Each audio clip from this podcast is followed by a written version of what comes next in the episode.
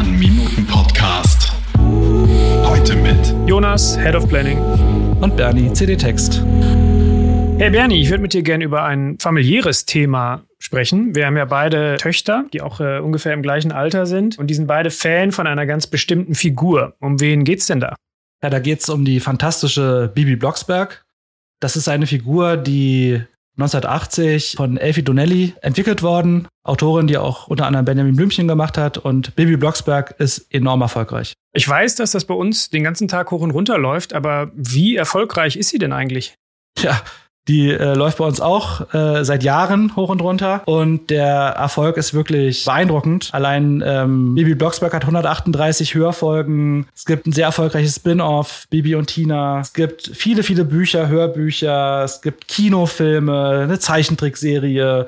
Musical, Computerspiele. Es gibt sogar einen Manga-Spin-off, das lizenziert ist. Und wenn man sich die Verkaufszahlen mal anschaut, als es noch eine Plattenindustrie gegeben hat, also eine Oldschool-Plattenindustrie, noch Tonträger verkauft wurden, hat Bibi Blocksberg einfach mal 97 mal Gold und 152 mal Platin geholt.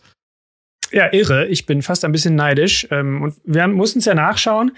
Der Erfolg hält mittlerweile seit über 40 Jahren an. Was glaubst du, wie schafft man es, so eine lange Erfolgsgeschichte zu schreiben?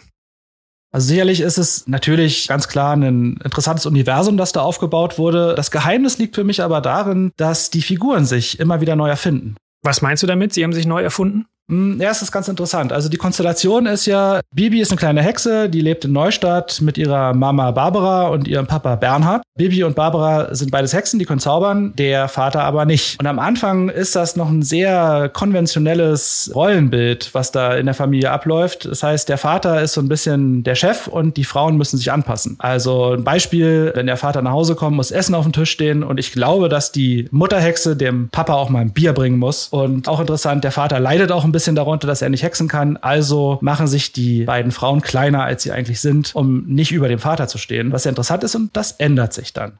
Inwiefern ändert sich das? Diese traditionellen Muster, man darf nicht vergessen, Bibi Blocksberg ist ja Ende der 70er quasi erfunden worden, werden irgendwann aufgebrochen. Und dieses leicht unterwürfige spielt irgendwann überhaupt gar keine Rolle mehr, sondern der Fokus ist wirklich auf einer starken Mädchenfigur und auf einer starken Frauenfigur. Und auch Bernhard emanzipiert sich ein bisschen von seinem alten toxischen Ich. Das macht die Rollenbilder, die dargestellt werden, deutlich moderner und selbstbestimmter. In der Tat sehr starke Geschichten. Wenn man jetzt Bibi Blocksberg mal als Marke begreift, was können denn andere Marken von der kleinen Hexe lernen? Ich glaube, dass die größte Lehre, die man daraus ziehen kann, ist, dass ähm, auch Erfolgsmodelle immer wieder neu überdacht werden müssen. Es ist extrem gesund für eine Kampagne, für ein Produkt, für eine Marke, wenn sie immer wieder neu aufbricht. Das sieht man ja auch. Es gibt äh, super erfolgreiche Kampagnen, die gibt es schon seit vielen, vielen Jahren, die sich innerhalb ihres Universums auch immer wieder neu erfinden. Und ab dem Moment, wo sie das nicht mehr können, gibt es die Kampagne auch nicht mehr. Und bei Produkten und Marken ist es ähnlich. Sobald diese Erneuerungskompetenz oder diese Fähigkeit, sich zu erneuern, verschwindet, gibt es das Produkt oder die Marke auch nicht mehr. Mega gut. Vielen Dank, Bernhard. Da sage ich nur Hex 6.